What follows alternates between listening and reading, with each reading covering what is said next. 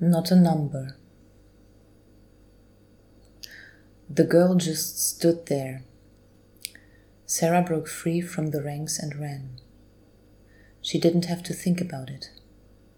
The moment she saw the girl standing there, with the doll clutched in one hand, seemingly unaware of death zooming in on her, Sarah's head was clear. None of this made sense if it meant leaving a kid to get shot in the streets. So she ran. Sarah! Sybil called after her, but she barely heard her. The girl looked up at her when she approached.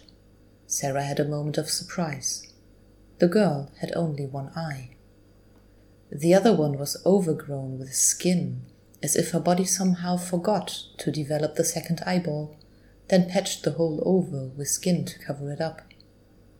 The visible eye was of a bright blue, even brighter in contrast to the dark, stringy hair that was plastered to her head and grew to her hips and the rich umber of her skin, deeper than Sybil's, but with a similar golden shine to it. Sarah's skin was eggshell white, but of course. She was white in a sense that had little to do with color and everything to do with everything else.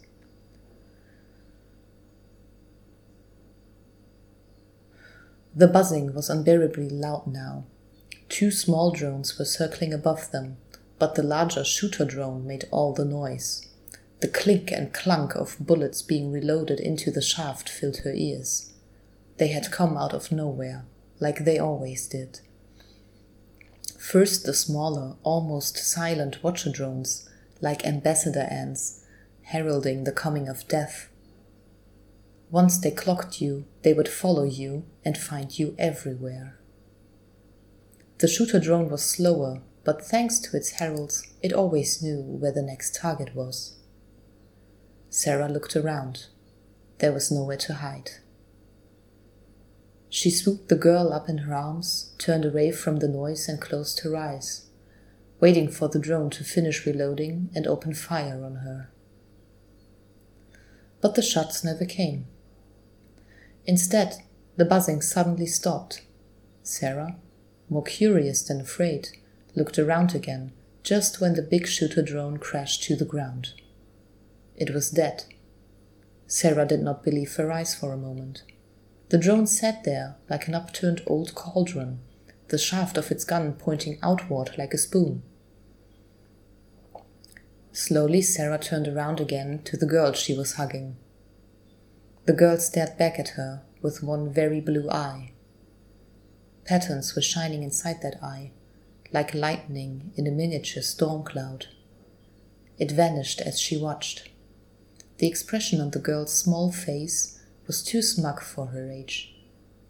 Only now Sarah saw that the dirt around her mouth looked a lot like dried blood, and the doll the girl was holding wasn't a doll. It was a dead rat, and from the looks of it, she'd been chewing on it for at least a day. Who in the stars are you? Sarah asked. The girl smiled. She held up a wrist, around which she wore a plastic bracelet with something printed on it. Sarah turned the bracelet and read L3S100. Something heavy fell in her stomach. She looked at the smiling girl, then at Sybil, who just reached them.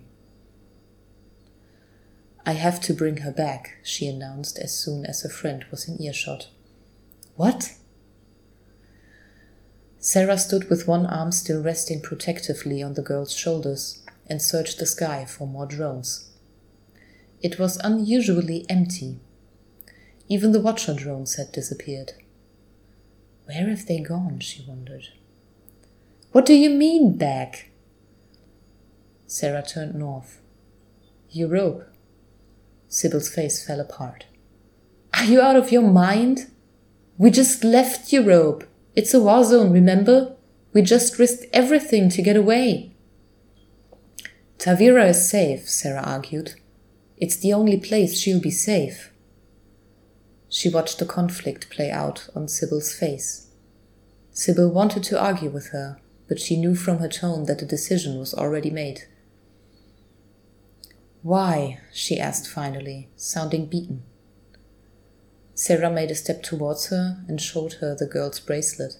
She read aloud L3S100 L3?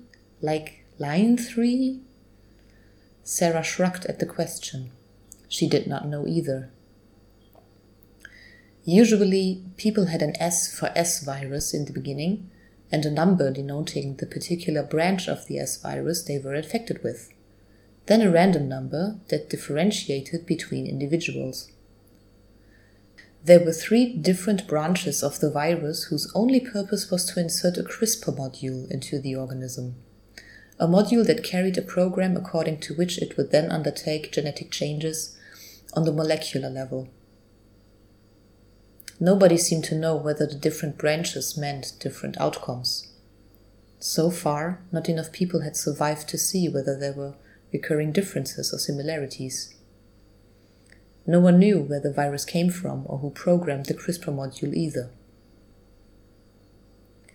She's definitely like us. We weren't even sure if we would pass, and she's a child. What chance does she have? Sybil gave no answer, as none was needed. Leshy, said the girl into the silence, pointing at herself. Leshy! You are a little Leshy, aren't you? Sarah answered thoughtfully, suddenly back in a past that was incomprehensible now.